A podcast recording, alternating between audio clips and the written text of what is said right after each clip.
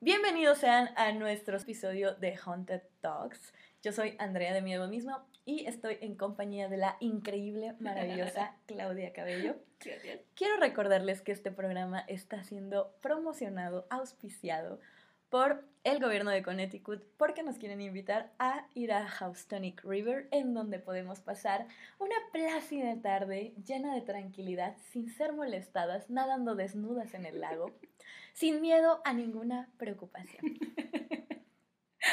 ¿Cómo estás, Clau? Muy bien, gracias. No quiero ir ahí. Pero explícales por qué no Aunque queremos paguen, ir. Pues porque eso es lo que va a tratar el capítulo de hoy. Por una cierta película llamada Tum, tum, tum. I Spit on Your Grave. El día de hoy vamos a platicar sobre un subgénero que yo sé que mucha gente lo dice así, eso no es terror, eso no es terror, eso no es terror. Y de una vez les digo, gente, que el terror es cualquier cosa que te pueda incomodar, mortificar, asustar, Asquear. asquear, eh, tener un poco de temor, ni siquiera tiene que ser un terror terrible e incontrolable. Y vamos a hablar de uno de los subgéneros que a mí me parecen de los más importantes, menos explorados y que más disfruto, por evidentes razones, el rape revenge. Antes de comenzar, quiero hacer un aviso un poco más serio y necesario. Muy importante. de que este episodio en especial puede herir susceptibilidades, así que pedimos la discreción del espectador o escucha, porque estamos hablando de un género específicamente pues sobre agresión sexual. Exactamente. El rape revenge es un subgénero que tiene una premisa muy sencilla, ¿verdad? Bastante sencilla. Bastante sencilla y bastante complicada, diría yo. Deriva del Porque eh, básicamente las películas de Rape Revenge, eh, que es venganza ah, de violación, ¿lo una, una película de, viola- de violación y venganza. Violación y venganza. Cuánto dramatismo. Y este suena, ¿no? Suena como Sí. muy fuerte y muy, muy así de, ay, la madre. Muy definitivo. Muy definitivo, esa es qué buena palabra. Y eh, la premisa básicamente es que una, hay una víctima, es abusada de forma sexual eh, y de formas inimaginables hasta que la dan por muerta. La víctima resurge como fénix de las cenizas para matar a todos, ¿no? Básicamente. Básicamente es eso. Deriva del cine de explotación, pero también del cine general de venganza, ese que les encanta y nos encanta de John Wick y todo eso, que matan el perrito, matan a la esposa, bueno, también deriva de ahí, pero se mezcla con el cine de explotación que en los 70s era de alto contenido sexual. ¿no? Clau, y cuéntame, ¿cómo es que surge este subgénero? Pues en realidad, historias de violación y venganza están, mira, están en la Biblia, están en la mitología griega, están en todos lados, ¿no? En realidad, en realidad no es nuevo. Pero em, mucho del cine de explotación tenía que ver con mujeres. Como bien sabes, y es algo que hemos comentado y seguiremos comentando, y es parte de este increíble proyecto de Haunted Dogs, es que el terror es uno de los espacios que más ha dado, dado, dado voz a la mujer. Pareciera que no. Y no es que siempre y todo sea así como ah, perfecto y, y feminista, ni nada por el estilo, por supuesto que no. Pero la verdad es que se tomaba como que la mujer era como eh, tan ignorada por la sociedad que termina funcionando en el horror, porque el horror te permite explorar todos esos temas que son tabú. Y la sexualidad femenina y la agresión hacia las mujeres o a los hombres, porque también tenemos el derivado de rape revenge de hombres, que creo que me encantaría que fuera casi otro episodio em, para hoy como dedicarnos al de mujeres, pues todos, todos van como de, de la mano, ¿sabes? Y había muchos de explotación que era de mujeres en las cárceles, por ejemplo. Ujú. Eh, Jack Hill se especializó en esas de mujeres en las cárceles. Y eran mujeres que a veces ellas eran las agresoras sexuales y a veces recibían agresiones de los, eh, los que trabajan ahí, los celadores o como Ujú, se llamen, ¿no? ujú. Entonces, realmente no es que nazca como de, ay, que alguien dijo, ¿no? La, la premisa... Nos falta. Exacto. De alguna manera, son dos películas en los 70 los que configuran, las que configuran como el patrón que empiezan a seguir de tener eh, la escena de violación, la agresión como ex- explícita, pues, eh, la recuperación, como bien lo dices, el renacimiento y la venganza, que es lo que uno más disfruta. O en teoría, Obviamente. es lo que uno más debe disfrutar. Claro ¿no? que disfrutamos. Em, pero, por ejemplo, ya cuando hablemos de manera específica, pues eh, Bergman tiene una película llamada The Virgin Spring, que es básicamente la que sirve de base para hacer Last House on the Left. Ujú. Es básicamente la misma premisa, ¿no? Ujú. Esta, eh, violan y matan a la hija de unas personas, los asesinos terminan pidiendo un espacio para dormir en la casa de estas personas, los padres se dan cuenta que son los que agresores. son los agresores y cobran venganza. Por supuesto, Bergman no lo hace como si fuera eh, una, una cinta de explotación, ¿no? Eso es, eso es muy importante, porque Sí, mucho, mucho del género tiene que ver con cómo se filma, cómo se hace. ¿Qué, qué es lo que queremos también resaltar en este punto? Eh, Clau, dada tu expertise, ¿puedes explicarnos muy específicamente qué es el cine de explotación, por favor? Básicamente se hizo un cine que era barato de producir. Ujú.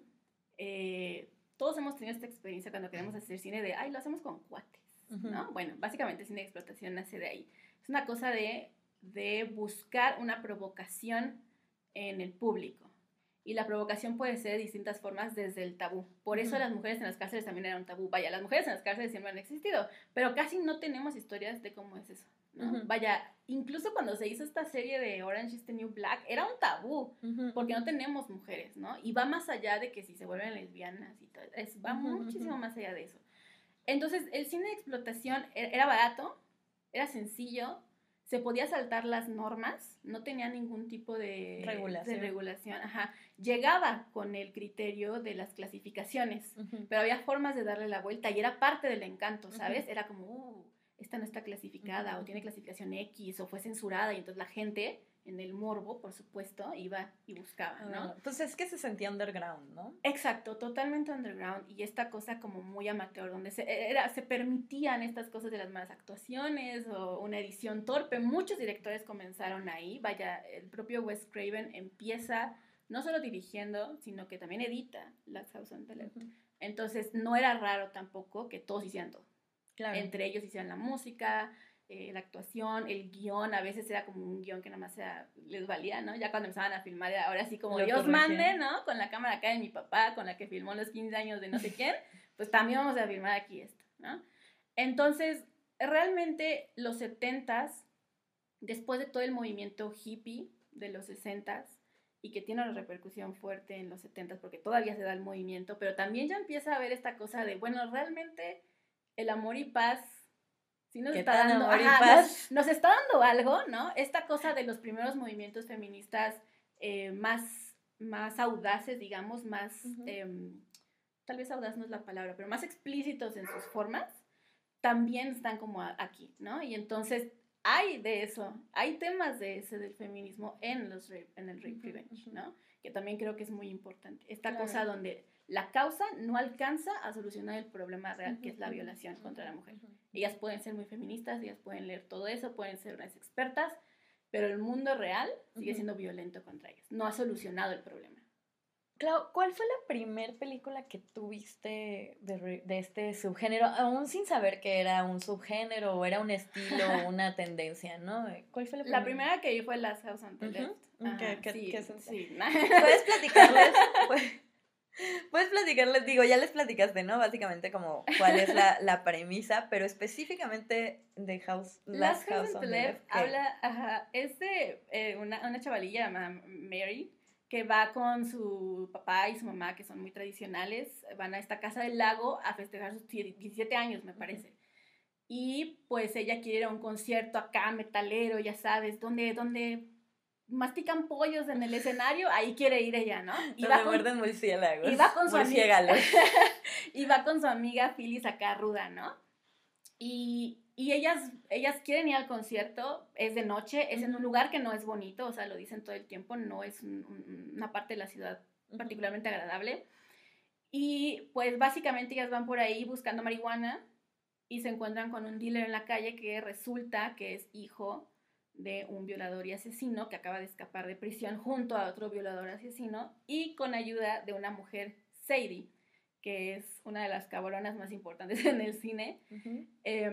Y pues la secuestran y empieza todo el, el- el desmadre, ¿no? Por así decirlo. Empieza como todo porque de alguna manera como que la intención de estos tipos que es escapar a Canadá eh, se las topan.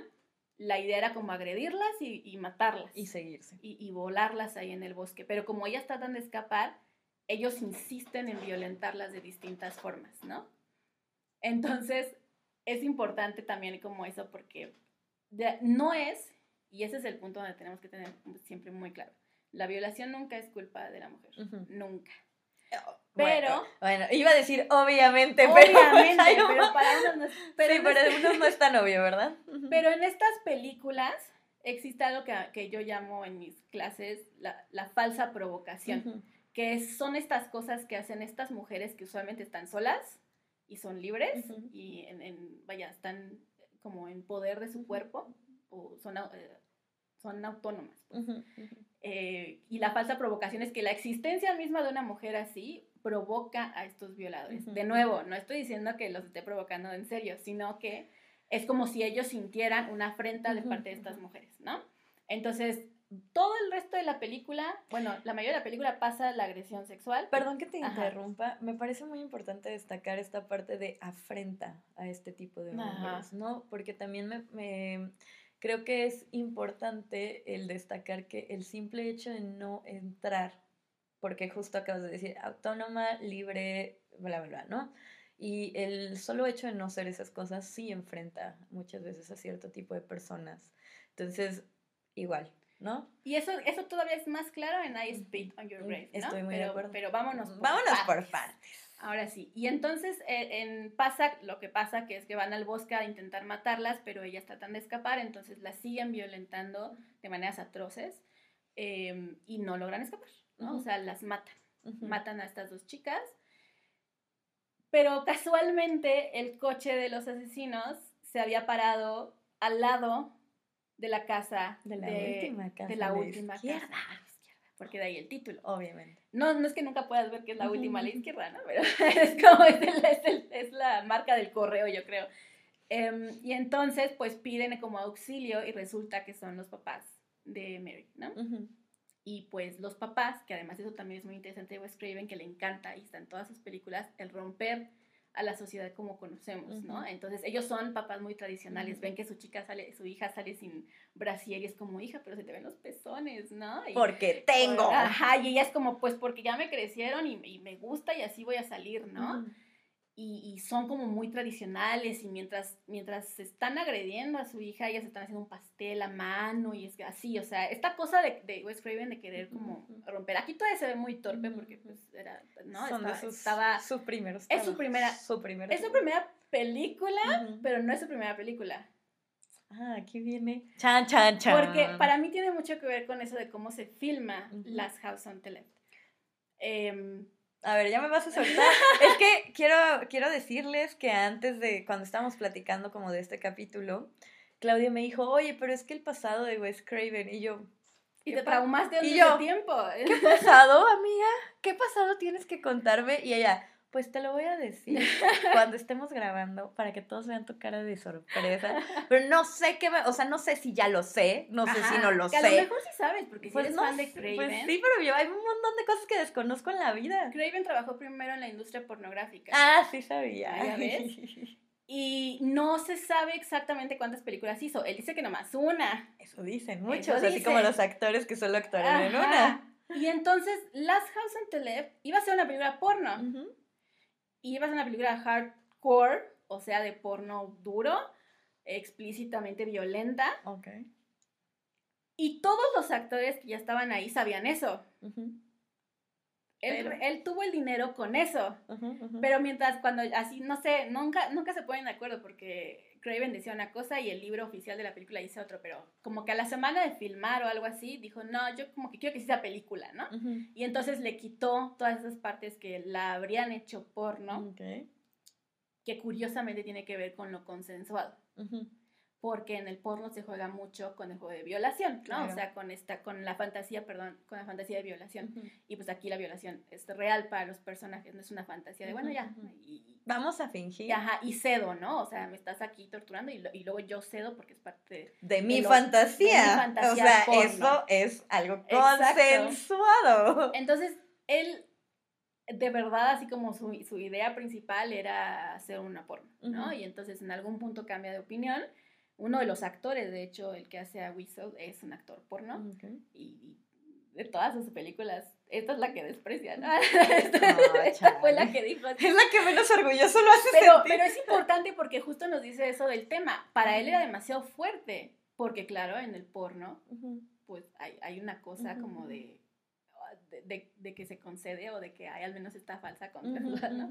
Pero en, en, esta, pues no, son agresores y ya. Qué interesante me parece como estas dualidades, porque creo que vivimos en una época en donde justamente... Eh, pues vamos, nos vamos contra el porno, ¿no? O el, el no por, para que no nos, no nos vayan, ay, ya nos van a quitar el video desde el primer minuto, no importa.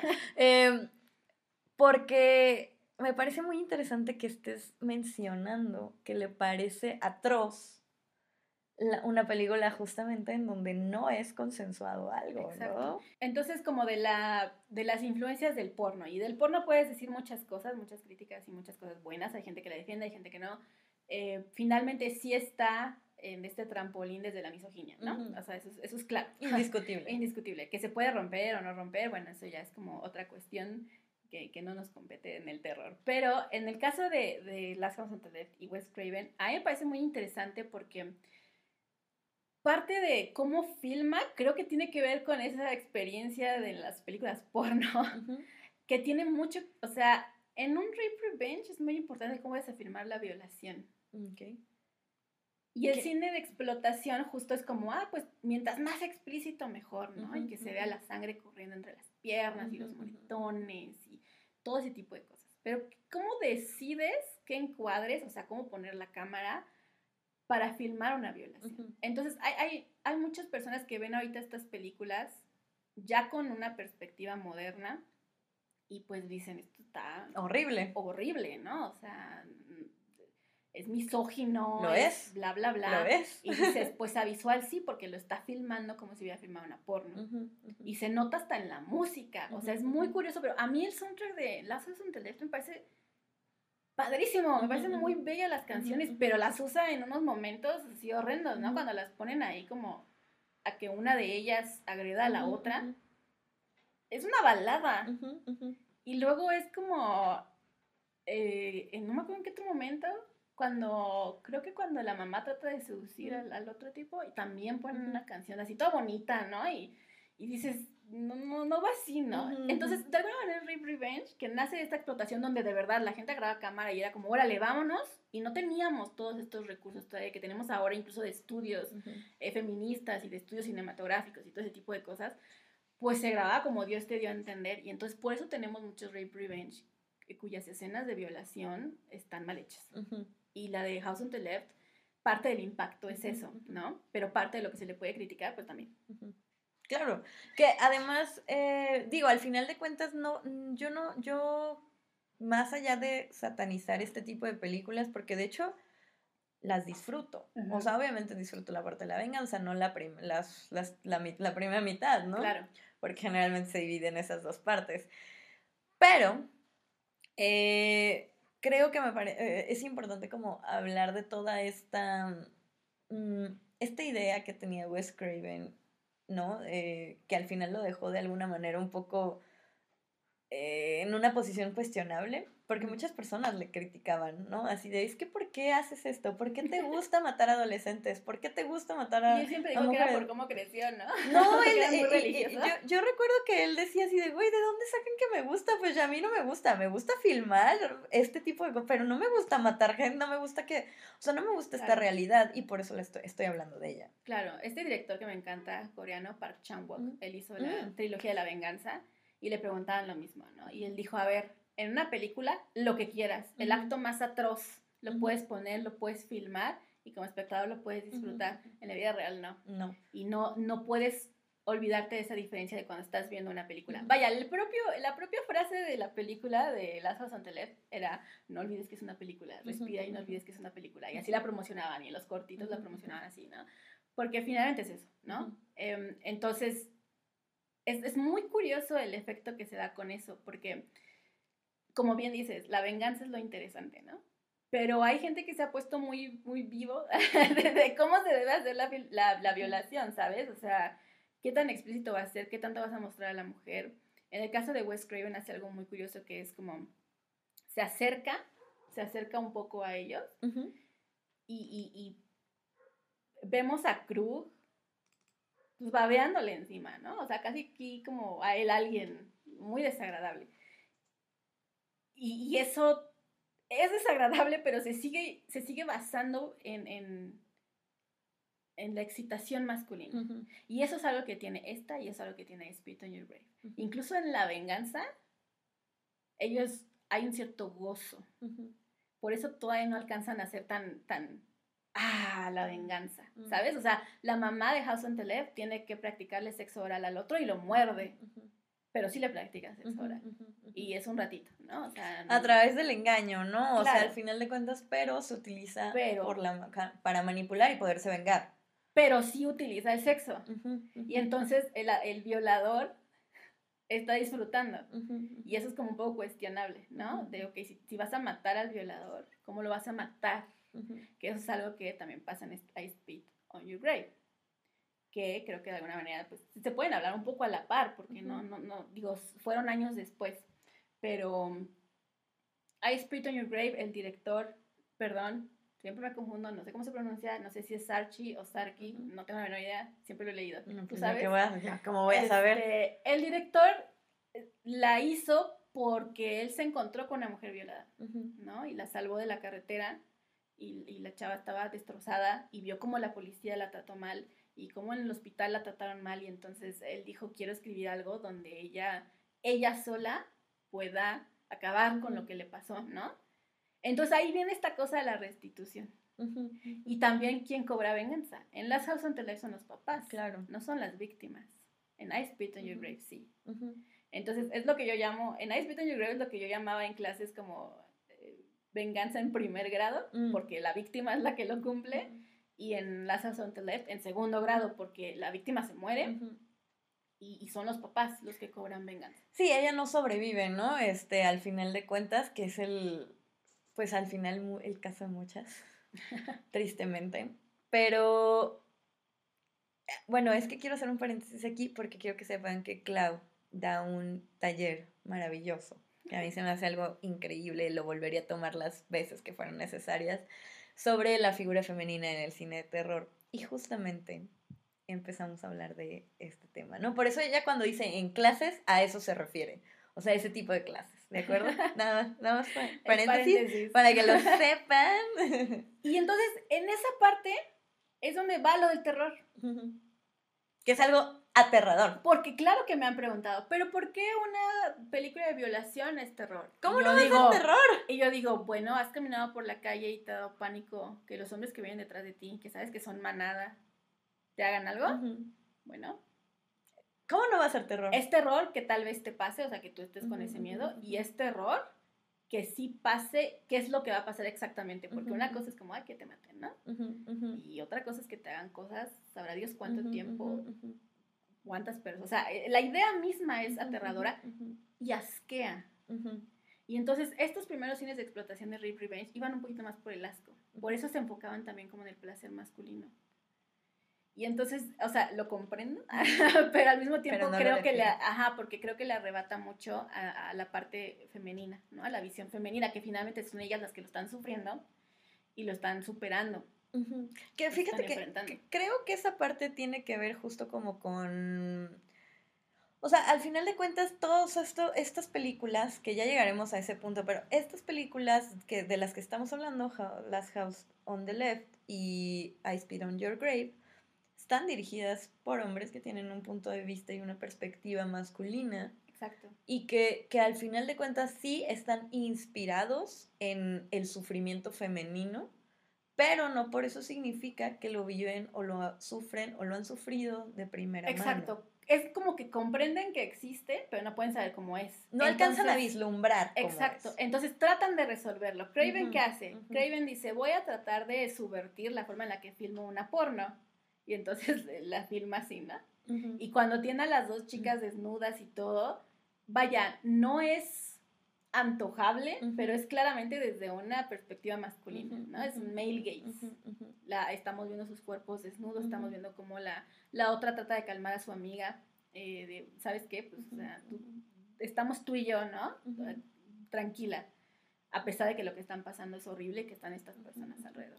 Y en el caso de Spit on Your Grave, él hace algo como con cierto ingenio, que es, pone la cámara como si tú fueras, como si tú la fueras víctima. la víctima, como si tú fueras la chica. Y es una, es una forma de que el espectador siente la violación, porque entonces te pone la cámara así y tú estás viendo al agresor frente a ti.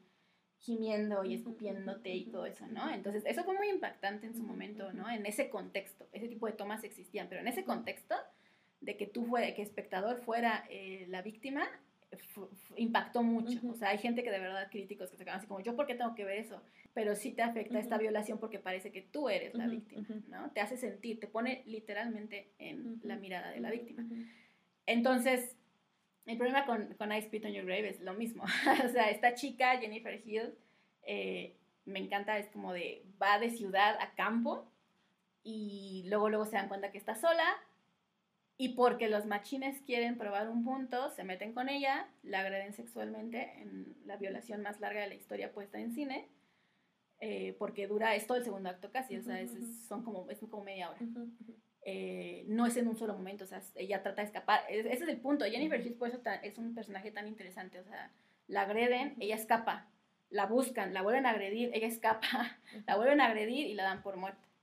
Y ella sobrevive, ¿no? Entonces todo eso también es como muy distinto. Y, em, y en ambas partes, y ahí es donde entra lo de, como la parte de lo, lo feminista, es que ambas partes hablan de eso, si te acuerdas. En Last House on the pues la chica parece que justo viene de, de todas estas lecturas feministas y todo eso, ¿no? Y ella, pero, pero sigue siendo muy sexualizada desde lo masculino. O sea, la forma en la que ella dice, ah, ya crecí es porque se, da cuenta de que ya le crecieron los senos, ¿no? Em, y, y, como que no tuvieran esa perspectiva de que, que, eso puede ser como una especie de peligro, ¿no? Claro. y en el caso de I Spit on Your Grave, ella dice que es escritora y el otro le dice, no, pues no, no te conozco de nombre. Y ella dice, está bien, son, eh, casi todos mis cuentos han salido en revistas para mujeres. Y otro, no, pues yo no leo eso. No, pues no eres un vato, ¿no? Ese es pues el punto. Es, me queda claro, es evidente. Entonces, eh, como que esas dos perspectivas me parecen interesantes porque eran, son dos directores que están tratando de introducir el tema de lo, feminista también. Y aunque no lo hacen del todo bien, o sea, todavía es con mucha torpeza, si no se hace así primero, no se hace así nunca. No se llega a otro punto, ¿no? Entonces, eso es como también el cómo ha evolucionado hasta en los remakes de estas Muy de acuerdo. Porque tú, tú, piensas en los remakes. A mí, Last House on the Left, uno, alguien me dijo, es que el remake le quita como todo lo brutal. Y yo, no, lo reconfigura. Y la verdad a mí me parece un, un, remake decente, ¿no? Me parece genial, pero me parece decente. Y en el Light Spit on Your Grave me parece mejor manejado toda esa parte. Porque todavía en la, en la violencia en la venganza de, de I Spit on Your Grave, vuelve a ser sexualizada. Ella lo seduce.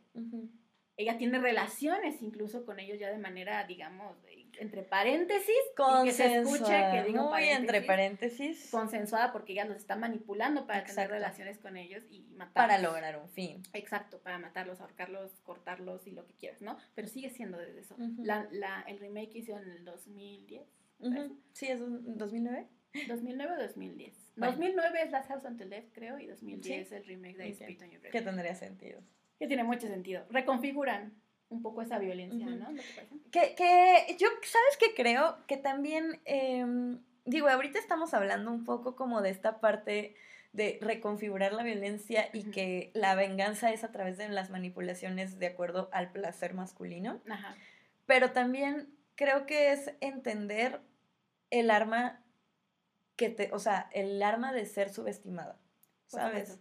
O sea, el, hecho de que las personas crean que tú no sirves más que para darles placer, te pone en una postura que quizá, te, eh, o sea, es muchísimo más factible que puedas hacer el daño que merecen las, ese tipo de personas a eh, de otra forma. De, hecho, es lo que pasa con Jennifer Hughes, o sea, la mente de estos agresores sexuales cuando ella, después de que la violaron, se acerca y lo seduce, es como, ah, claro, viene por más, porque ellos no notan la distinción entre la agresión sexual y la relación sexual normal. Entonces no se dan cuenta de que están siendo manipulados porque la chava quiere matarlos, ¿no? Entonces, como, ah, pues sí le entran, ¿no? Y, pues obviamente caen, caen en la trampa, ¿no? Como dices, creo que además hay, hay, hay pequeñas semillas casi inconscientes de ambos de poner de nuevo el control en el cuerpo y la sexualidad de la mujer, ¿no? No, no, creo que lo, no creo que lo captaran ni que lo hicieran a propósito, pero creo que ahí está y creo que muchas otras mujeres y muchos otros hombres que vieron esas películas y que trataban de hacer rape revenge y que han estado tratando de configurar eso de, bueno, ¿dónde empieza la mujer controlando de nuevo su sexualidad después de una agresión sexual, ¿no? Que es algo... Durísimo. Lo que sabemos de la violación siempre va a ser la misma, ni siquiera es por sexo, es por poder. Exactamente. Entonces es lo que te quitan. Que, por ejemplo, hay, y me gustaría mencionarlo, Clau, eh, hay algo que a mí me encanta que mencionas o mencionaste en tu clase de, de, la figura femenina, en donde justamente pones el ejemplo en I Speed on Your Grave, en donde dices, estos hombres no son educados, ¿no? Son, eh, pues, están, viven en las afueras y llega esta mujer que es autónoma financieramente, autónoma sexualmente, autónoma en todo lo que es, ¿no? Y eso de alguna manera molesta, da pánico. ¿Y qué se busca? No se busca interactuar de una manera sana con este tipo de mujeres para aprender de ellas. Se busca dominarlas y cuál es la mejor, o mejor entre comillas, obviamente, pero el, mejor tipo de dominación o de preferencia o que eh, este, este tipo de agresores entienden, pues la sexual. ¿no? ¿Y por qué? Porque es quitarte lo más íntimo, lo más poderoso, lo donde se supone que tú tienes que tener todas la, toda la autoridad. Y creo que eso a mí se me hace muy duro porque aparte es como un reflejo humano que siento que todavía no hemos configurado bien. Vaya, está pasando Exacto. con las aceptaciones sexuales de ahora, con, con, con la gente que ya se asume no binario, trans, todo eso, y, y, la gente cree que es una afrenta y entonces contra ellos y van contra ellos y todo donde estén está y ocurren, mal. Ocurren este tipo de dominaciones sexuales justo para aprender, entre comillas, porque bueno, pues bien lo sabemos, si la sexualidad no es este heteronormada, no vale, no vale en ningún punto. Entonces dices, híjole, Creo que todavía nos falta un poco como mucho. para, bueno, sí, un mucho para eso, pero... Se, convirtió otra batalla. Antes fue mucho por la mujer porque, eh, pues, los gays, las lesbianas, todo eso, todavía estaba muy oculto, todavía era más tabú, todavía era más abajo, ¿sabes? Sí, claro. Y la mujer sí estaba ahí, porque la mujer empezó a tener estas cosas feministas. Por eso estas mujeres, Jennifer Hills y, Mary, pero especialmente Jennifer Hills, porque ella es la que sobrevive en su película Nice Spit on Your Grave, son representación de eso. O sea, ella llega, ella vive en Manhattan, sola. Ella se va conduciendo su propio auto. Ella tiene lana porque se ve que alguien le ayuda a subir sus cosas. Eh, llega y ella puede pagar su, gasolina. Baja y ya está relajada. Tiene la confianza en sí misma, torpe, porque ya sabemos de que el mundo no es así, pero de que les dice, ah, sí, voy a vivir un rato sola en ese lado, ¿no? O sea, no tiene ningún reparo porque es ella, porque viene de esa educación y era la mujer. Lo demás se veía todavía capas más abajo, ¿no? Era como todavía es muy oculto, más underground, más extraño, más, más drástico, ¿no? Ahora que, que, ya es más evidente y, y, ya la gente sale con más seguridad a hablar sobre su sexualidad o sobre su género, pues la frente va para allá, ¿no? Porque es como de, ay, nos están diciendo a nosotros que estamos mal, nadie te está diciendo eso, vato, quédate atrás.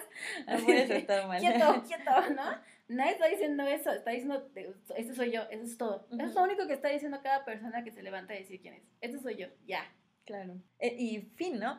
Y, y, bueno, que a mí lo que me gustaría, eh, creo que el Rape Revenge de alguna manera sí ha ido evolucionando. Quizá no tanto en la complejidad de su historia, pero siento que sí ha ido evolucionando en muchos otros aspectos. A mí me gustaría hablar, eh, yo sé, porque ya lo sé. Pero sé que hay muchísimas mujeres que han dirigido películas de Rape Revenge.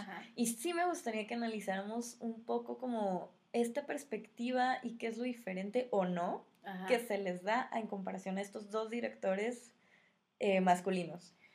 Pues para empezar, aunque también fueron hombres, los propios remakes de, las, de estas películas cambiaron las cosas, ¿no? El, el, propio director del remake de I Spit on Your Grave dijo, la regla va a ser que la actriz va a tener el poder. Y le dijo a la chava, en el momento en que tú dices basta, aunque yo no haya dicho corte, se para. Y la chava, siempre, la actriz siempre dijo que eso le dio mucha seguridad, que en realidad nunca usó la palabra de seguridad porque todos los actores fueron muy respetuosos, pero que en cuanto el director le dijo eso de tú vas a tener control sobre el corte, no yo, ella se sintió segura para poder filmar la película que se evita como estos miedos, por ejemplo, en la del último tango en París. último tango en París. En donde yo sé que mucha gente dice así, es que sí fue una violación real. No, pero se sintió. Pero se cruzó la, un la actriz sintió que lo iba a hacer. se cruzó y un que eso también es fuerte. Y fue un abuso de confianza porque nadie le dijo a ella nada. Tomaron la decisión sin ella. Que creo que es muy importante eso, o sea, porque al final se justifica diciendo que era como para tener esta... em, La reacción sorpresa, ¿no? Mm, pues, y también como este toque de realismo, Ajá. ¿no? Y no sé qué tan válido sea, pero yo no estoy muy de No. acuerdo. O sea, a mí sí me emputaría, la no, neta. no, pues, o sea, y era una, era una, una chamaquilla, Ujú, estaba chiquilla. Era entonces, injusto, ¿no crees? Creo que era- fue no, fue- bastante injusto. Fue un abuso, fue un abuso, un abuso, en muchos mu- sentidos. sí. Sí. fue un abuso. Y, y ah, creo que es ajá. como triple abuso porque es como, ay, pero pues la escena quedó muy chida, aguántate. Y tú, ah, no mames, o sea, me abusan al momento, me abusan cuando me quejo y me siguen abusando después. No manches, pues Sí, ya, claro. no, párale. Sí, sí, sí. Entonces hay mucha gente que sigue defendiendo eso y pues no, la neta no hay, no hay forma de defenderlo, ¿no? Este, entonces tiene mucho que ver con esa responsabilidad. Actores masculinos filmando Rape Revenge ya estaban tomando responsabilidad, ¿no? En el remake de Last House on the Left eh, cambia también eso, deja viva a Mary porque le da un cierto poder que la Mary del de la película original no tiene. En la nueva no sé si te acuerdas, pero ella es una excelente nadadora. No me acuerdo. Antes de ver cualquier cosa, el- la presentación, fíjate, es que es a lo que voy con que es porno. La, con la presentación de Mary en Last House on the Left de. Wes Craven es ella desnuda bañándose. Saliendo de bañarse, se ve al espejo, muy bonita, va a cumplir 17. Ujú. ¿no?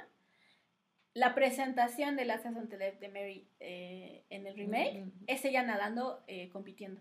Ujú. Entonces ya te plantan en la cabeza que esta mujer sabe nadar y que es chingona. Es muy bueno. Y entonces, esa es una de las escenas que creo que el remake hace mejor que la original. En, la, en, en eh, Last House on the Left, después de la terrible violación, ya como la última, ella se mete al lago y ahí le disparan y la matan. En la nueva pasa igual, o sea, la agreden, que aquí es una única agresión sexual, nada más. No, no están. No es su secuencia de. Eso se cuenta. Y no las humillan tanto como en la, en la original. Ella se mete y le disparan y ella de todos modos nada. Y ellos la dan por muerta. Pero tú, espectador, ya sabes que ella sí es buena Sí, nadadora. muy buena Entonces, nadadora. cuando está viva, te lo crees y te da gusto. No puede ella ejercer la venganza porque está toda entumecida y pues le, sí ¿no? dispararon, ¿no? Ujú. Sí le dispararon en el hombro y todo.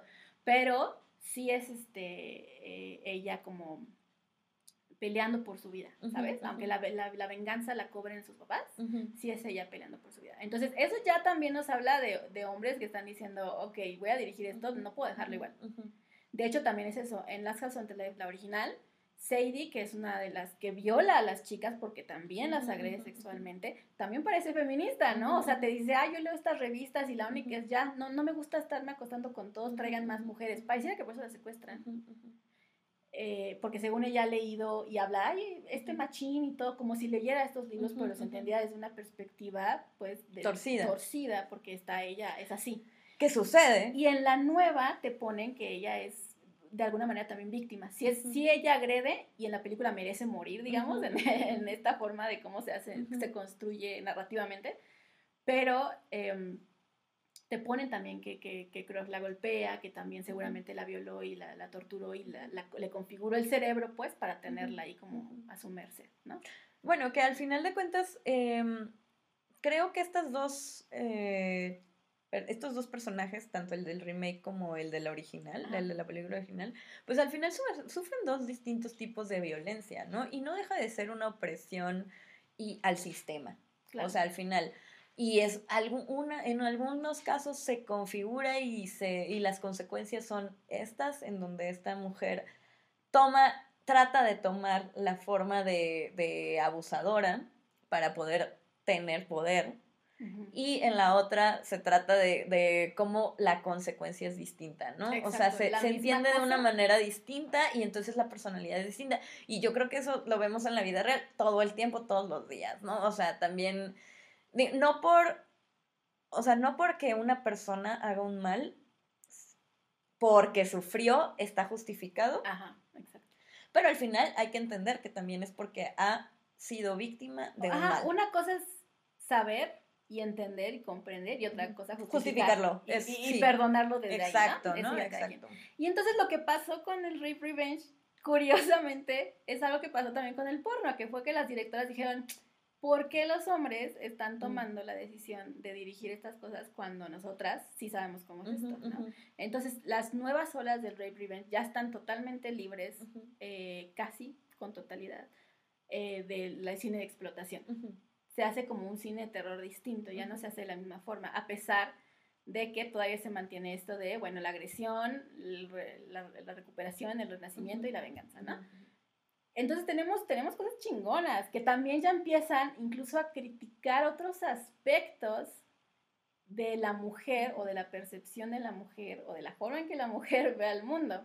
Y entonces tenemos maravillas como American Mary, eh, de las hermanas Soska, que es esta doctora que, es estudiante, ¿no? Estudiante, que se va a volver doctora y es, es increíblemente buena, es chingona y todo.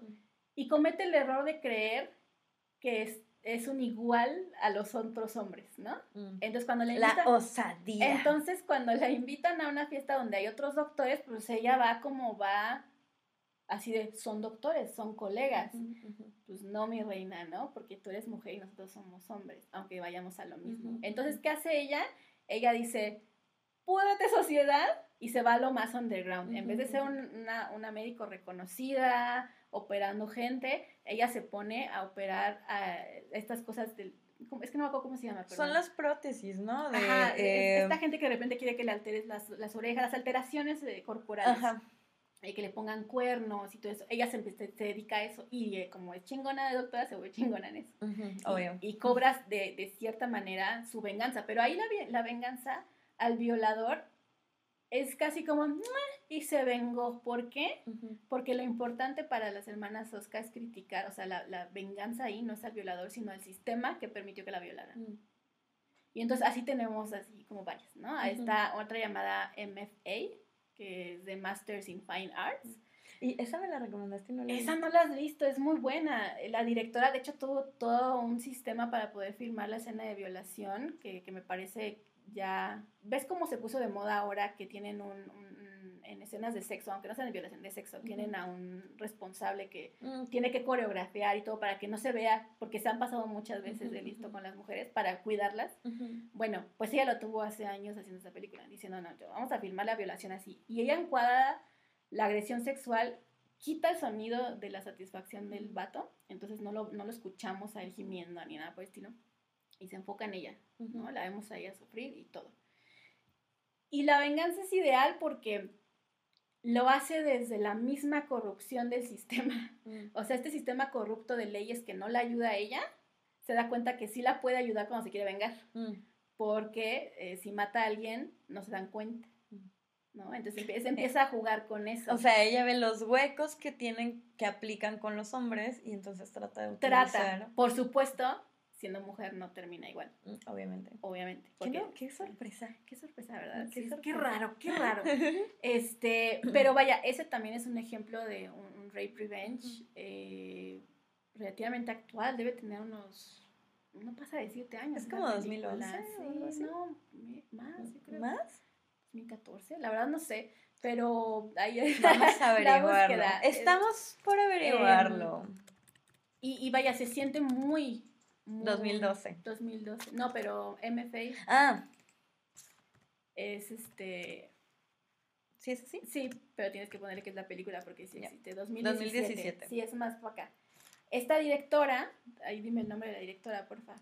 Es Natalia Litt.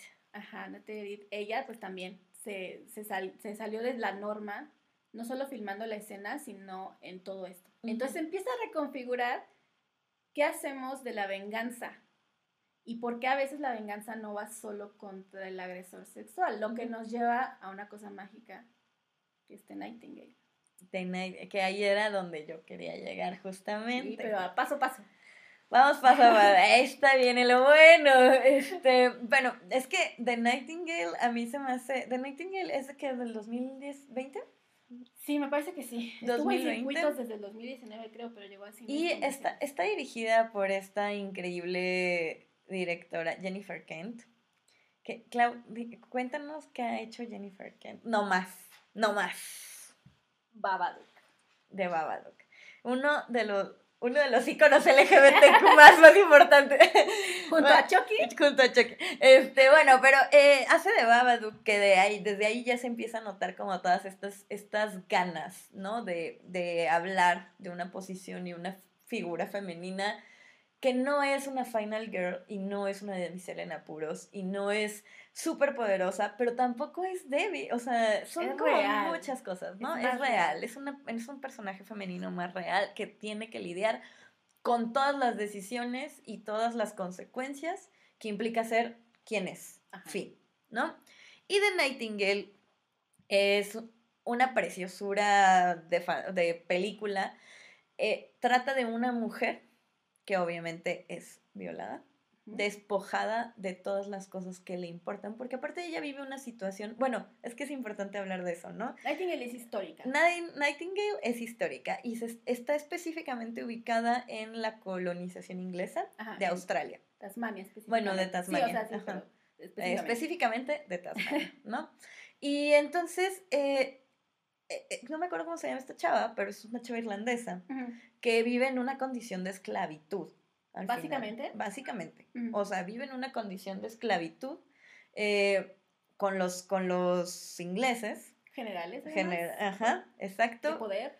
Porque, pues, al final, eh, ella sí vive en una casa, tiene una casa, tiene un marido y tiene un bebé.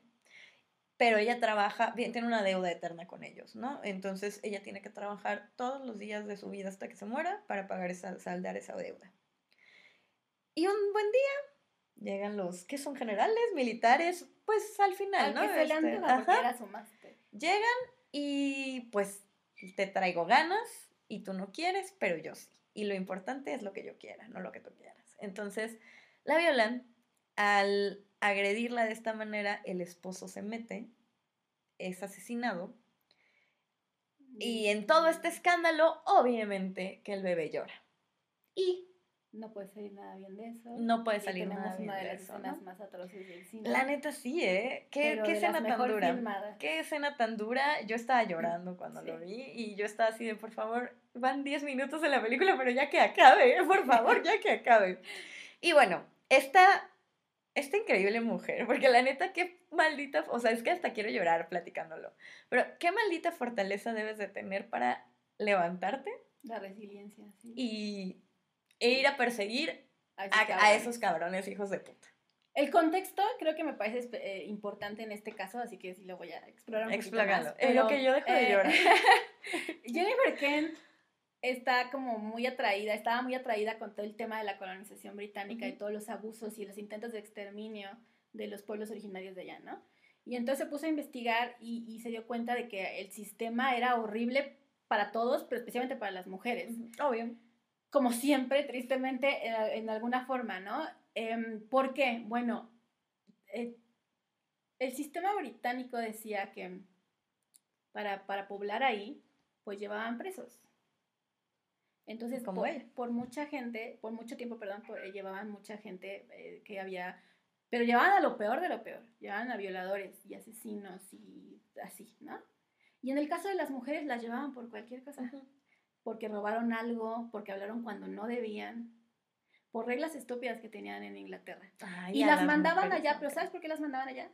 A pesar de que a los otros los mandaban siendo unos hijos de la chingada y Ujú. ellas no tanto, para equilibrar que fueran hombres y mujeres más o menos de la misma cantidad. Y entonces Jennifer Kent investigando se da cuenta que hay archivos de mujeres que cometían Babosadas. babosadas para que las metieran en confinamiento solitario. Y salían y volvían a hacer algo y las volvían a meter en confinamiento solitario. Y ella decía, ¿qué clase de mujer Para no ser candidata quiere ver? Exacto, decía, ¿qué, qué clase de mujer prefiere estar en solitario que salir? Pues que rodeada claro, porque salir es Ese- rodeada de era- hombres. Ese era tu sistema. Y otra parte de ese sistema es que ella es irlandesa. Ujú. Y entre británicos e irlandeses siempre existió Ujú, este ujú. pleito. Entonces, ella era una criminal. Era una mujer y era irlandesa, que para ellos era la cosa más así asquerosa y burda. Y entonces, no es que ella, o sea, eh, eh, por eso es como si esclavitud y al mismo tiempo, ¿no? Porque es justo este, Claro. este loophole, ¿no? Esta, como esta cosa de, de- del sistema donde no le vamos a llamar esclavitud, pero básicamente lo es, que eh, tiene que estar al cuidado de alguien respetable y este alguien es el general que sabemos la viola todos los días. Así empieza la película. Ella canta, tiene una voz preciosa, la usan para eso, para que canten en, como en un bar, ah, como calmando a las tropas, pues. Y el tipo la viola, ¿no? A pesar de, estar, de, de, su, de su condición de que está, pues, presa, o sea, de que técnicamente lo está a pesar de que está en libertad física, se casa, tiene un hijo, pasa todo esto que dices, y se une a un hombre que es el único que queda después de que trataron de exterminar a todo el pueblo originario. Entonces, Jennifer Kent hace algo que me parece maravilloso. A mí también. Que es, habla de la violación en dos tipos distintos. El que es específicamente contra la mujer y el que se da como una especie de, arma en una guerra para el exterminio. Porque también vemos cómo estos generales, así como la agredieron a ella, agreden a mujeres aborígenes. Claro. Y las matan y agarran a los niños y hacen lo mismo, porque para ellos no hay distinción, es una cosa de poder. Y entonces se junta con este hombre que busca una venganza más personal porque acabaron con su pueblo y él es el único que queda. Y entonces se vuelve un poco como lo que te decía hace rato de primer y segundo grado. Se vuelve así un poquito los dos, ¿no? Él quiere, a él no lo agredieron sexualmente, él quiere vengar a todas esas mujeres porque la muerte de esas mujeres significó que ya no va a haber más. que, que, que, también se me hace algo súper triste y devastador porque imagínate, digo, hablando de la raza humana como humanos en general, pues sabemos que hay un chingo, ¿no? ya extingámonos. Pero hablando específicamente de una cultura, o sea, de tu pueblo, tu cultura, tu genética, tú no, y saber que eres el único, que ya no hay más. Ese es el peso que lleva ese personaje en la película. Y a la par ella va. Devastadora, Y a la par ella va. De hecho, es curioso porque ella parece más enojada porque mataron al bebé que porque la violaran. Porque ella está acostumbrada a eso. Pero en el momento en que pasa lo del bebé, es algo que ella no puede perdonar. Y entonces va en busca. Y es muy curiosa la relación que se da porque a pesar de que ella está en lo más bajo, que es mujer irlandesa y todo esto que mencioné, ella trata mal al principio al otro porque lo ve todavía más abajo porque es aborigen, porque es alguien del pueblo originario. Ya después se equilibran las cosas cuando se conocen y se vuelven, pues no amigos, ¿no? Pero ya hay un cierto respeto entre ambos cuando él ve que ella es ruda y ella ve que sí lo va la va a proteger, o sea, que sí él también se defiende y que de verdad lo va a llevar, la va a llevar a, vengarse de estos tipos. Porque como él sabe rastrear y todo, por eso lo lleva. Para, que, lo, puedan encontrar. Y a la par él dice, ah, mira, yo les traía ganas, pues ahora más, ¿no? Entonces me parece fascinante que ella decidiera tomar la violación desde esos dos puntos, encontrarlos y hacerlo de manera histórica. O sea, Jennifer Kent se tardó así un rato en investigar, en buscar la aprobación. El idioma que habla el, el, actor es un idioma que de verdad existe, que ya está, casi está por desaparecer en Australia. Imagínate qué importante poder plasmar ese tipo de, pues, que es algo que ya, vamos, ya está por morir, darle un poquito más de vida, ponerlo en una película más actual. Exacto, y además en una que, que busca justicia, porque además eso, ahí venimos a lo de siempre con las violaciones, ¿qué tan explícito debe ser? Y Jennifer Kent dijo, lo siento, tengo que ser explícita porque no puedo atenuar eso, no puedo decir que no pasó, no puedo normalizarlo y decir, ah, claro, la agredían sexualmente y que cierren la puerta y yo sé, no. Y se lo imaginen. Y se lo imaginen, no, quería que, que se viera por las condiciones en las que pasa, porque el tipo va y la agrede porque está teniendo un mal día. O sea, ve a terapia. Eh, tiene un mal día porque no le dan un puesto que él buscaba, que, era para subir más de, de, rango. de rango. No se lo dan y se enoja y entonces va y ella le dice como, no, no puedes esperar el lunes, el no, y órale, frente a tu esposo, frente a tu hijo, bla, bla, bla. Entonces, todo esto está ahí muy, muy, muy bien configurado por Jennifer Kennedy, me parece o sea, de verdad me parece increíble que, que, que, lo logre conectar y que funcione la película. Entonces es la parte histórica, pero al mismo tiempo es un rape revenge. Y la gente que todavía está muy de, ay, es que el terror y no sé qué, les choca decir si eso es terror. Sí, ¿verdad? Eh, que al final, ¿tú qué, qué opinas? Yo digo que sí es, es parte de la división de un rape revenge. Eh, por supuesto que tiene tintes de melodrama, pero si el terror puede cruzar con la comedia, puede cruzar con el melodrama. O sea, no, no, no hay ningún reparo en ese tipo de cosas. Que justo es algo que me gustaría destacar porque yo pienso que el, el terror es un, es un género, digamos que el género madre y padre, eh, que saca mucho, avienta muchos hijitos. Y el Revenge es uno de ellos. Pero estos subgéneros siento que ya han empezado a fusionarse con otros géneros, ¿no? Como el drama, como la comedia, como el no sé, o sea, y empiezan a hacer las películas y las temáticas de alguna manera más ricas, ¿no? Y ahorita, por ejemplo, que creo que tenemos un, un, boom en lo que le llaman el terror de altura. ah, chinga. No, pues valió. El terror de altura. Eh, creo que eh, justamente The Nightingale me parece que entra muy bien en, como en este tipo de categoría, en el sentido de que es una película que creo que le gustaría a la gente que solo ve este tipo de films, ¿no? Eh, como muy, muy elegantes, con escenas muy bonitas, con muy buena dirección. o sea, no, no, no, tan, no tan torpe, no tan, o sea, todo muy cuidado, todo muy elegante, todo muy... Y no, no digo elegante de una manera así como... Ah, pero, pero pues se nota, ¿no? O sea, eh, alguien mencionaba que pasaron los directores del cine de terror de, de, los, de antaño tanto tiempo intentando convencer a la audiencia y a otras productoras y a otros directores de que el terror no era un género de tercera categoría, que ahorita tenemos unas generaciones de, de cineastas que se están esforzando y creo que lo cumplen de alguna manera muy bien en, en hacernoslo ver, ¿no? Y eso me agrada, eso me gusta, me agrada, porque creo que las personas que amamos el terror y que siempre, nunca hemos pensado que es algo de tercera categoría, sí, nunca lo pensamos por fin lo estamos, estamos viendo esta evolución, ¿no? Y, me parece que The Nightingale tiene esta evolución de lo que puede llegar a ser el Revenge una vez que pues entendamos, quitemos todo, todo este tipo de, prejuicios. Volvemos a lo mismo del principio, el terror puede hablar de cualquier tema tabú. Entonces, la, mejor trampa que pudo hacer con The Nightingale es hacerte creer que no es una película de terror, sino un melodrama histórico.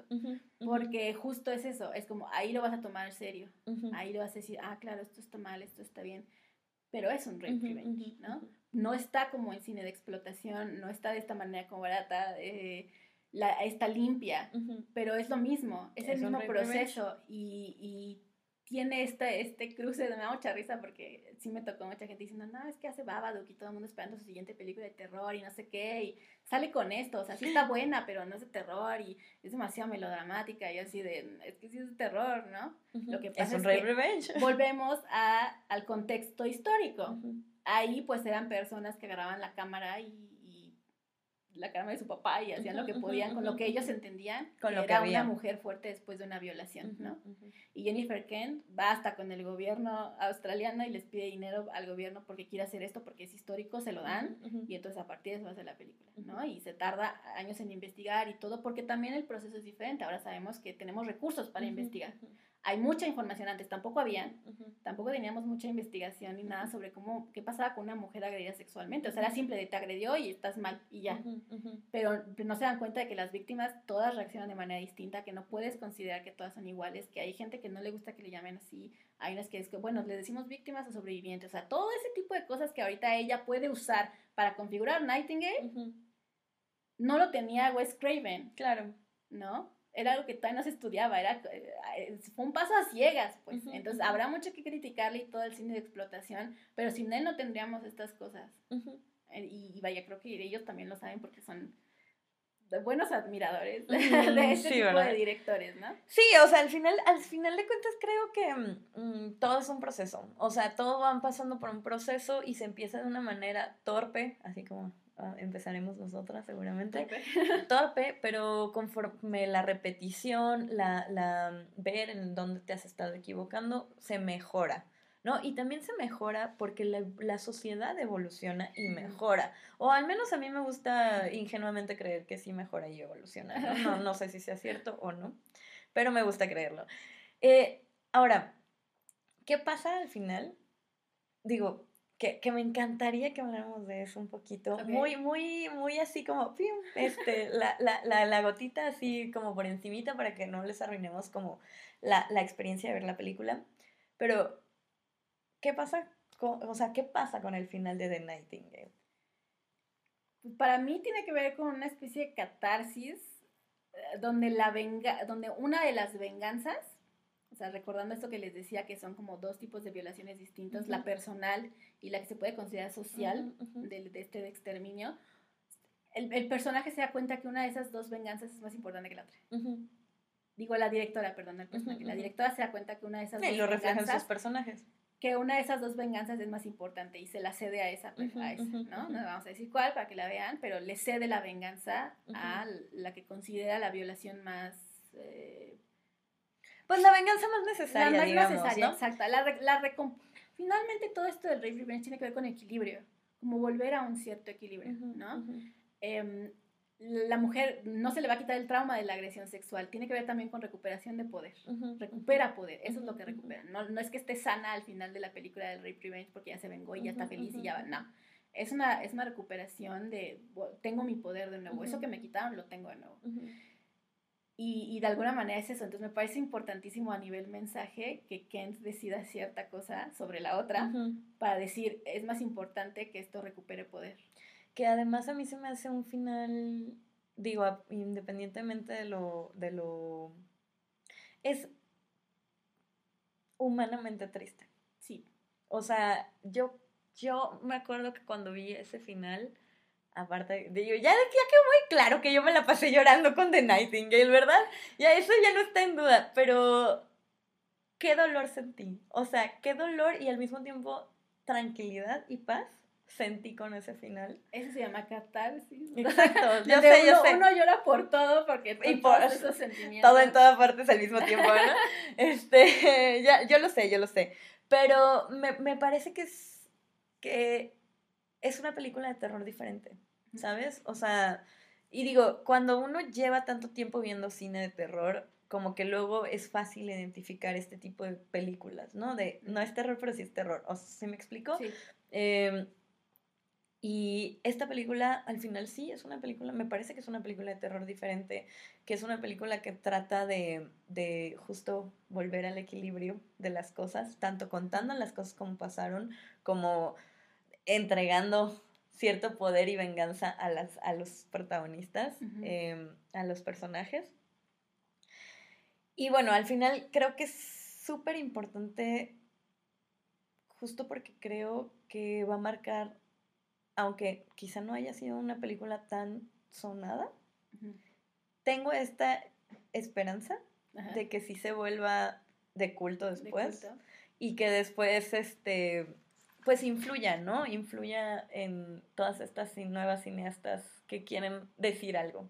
Claro, y que además justo eso, como de repente el tema del rape revenge es como la gente, hay chavas y hay directoras que lo quieren tomar, pero al mismo tiempo no, porque todavía está esto de, bueno, sí, no, lo muestro, la violación, bla, bla. Es como, hagan lo que ustedes necesiten hacer y cuenten la historia que necesiten contar. Pues porque da miedo, ¿no? Da, miedo, la crítica. O sea, al final de cuentas la crítica es lo que más miedo te da. Pero vaya, como artista no te puedes limitar por eso, ¿no? Entonces ustedes hagan, los artistas que nos ven, las artistas que nos ven, las directoras, directores, lo que sea, este, háganlo, háganlo informadamente, háganlo, porque es válido. Finalmente, en, en, el terror, un, trauma es válido para hacerlo desde algo tan serio como Nightingale a algo de otro cine de explotación de burla, como Tarantino alguna vez lo hizo. Y alguna vez te voy a explicar. Vamos a dedicarle un programa a ese, Vamos a dedicarle Te voy a explicar por qué Death Proof de Quentin Tarantino es un rape revenge. que no incluye una violación, pero incluye todo lo demás que tienen las películas de explotación. Me, me parece estupendo. Pongan en los comentarios si quieren que dediquemos un programa específicamente a hablar de The Proof. Pues incluso puede ser con Planet Terror, que son como las dos que hicieron Aquí, aquí se puede, porque aquí lo que nos gusta es hablar de terror, entonces pues no es como que tengamos temas limitados. Muy bien. Entonces, bueno, pues me, me, gustaría saber también qué piensa la gente sobre el Rip Revenge. Yo sé que es un tema, es un subgénero complicado, es un subgénero delicado de tratar y pues simplemente creo que es importante expresarse de manera respetuosa. Porque al final creo que son cosas que de una o de otra forma al menos yo no sé tú, Clau, pero yo no conozco a una sola mujer que no haya sido abusada de alguna manera. Ajá, o sea, entonces, muy poquito que sea. Entonces creo que es importante que mantengamos como esa línea respetuosa de empatía y de, de, de respeto sobre, sobre estos este tipo de temas. De acuerdo. Y pues bueno, eh, escríbanos en los comentarios qué opinan del Rey Revenge, qué opinaron de The Nightingale, sobre todo de The Nightingale.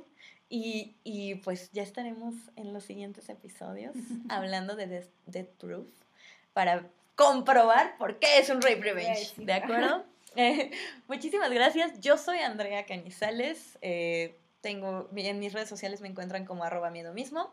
Clau, si quieres eh, Claudia Cabello, como siempre, que es muy discreta con sus redes sociales y la van a Pues tener que, la van a tener que verse forzados a admirarla solo y exclusivamente en este podcast. Realmente no tengo. Está bien, está bien. Si me obligan, tendré. Está bien. Elige una y la ponemos. Elige una para que te sigan y la ponemos. Para que te cuestionen. ¿Por qué. Death Proof es A Rape ver, ¿qué Revenge? quiero saber. no, tendrán que esperar ese programa. Eh, muchísimas gracias por escucharnos y pues nada, ya nos veremos en el próximo episodio.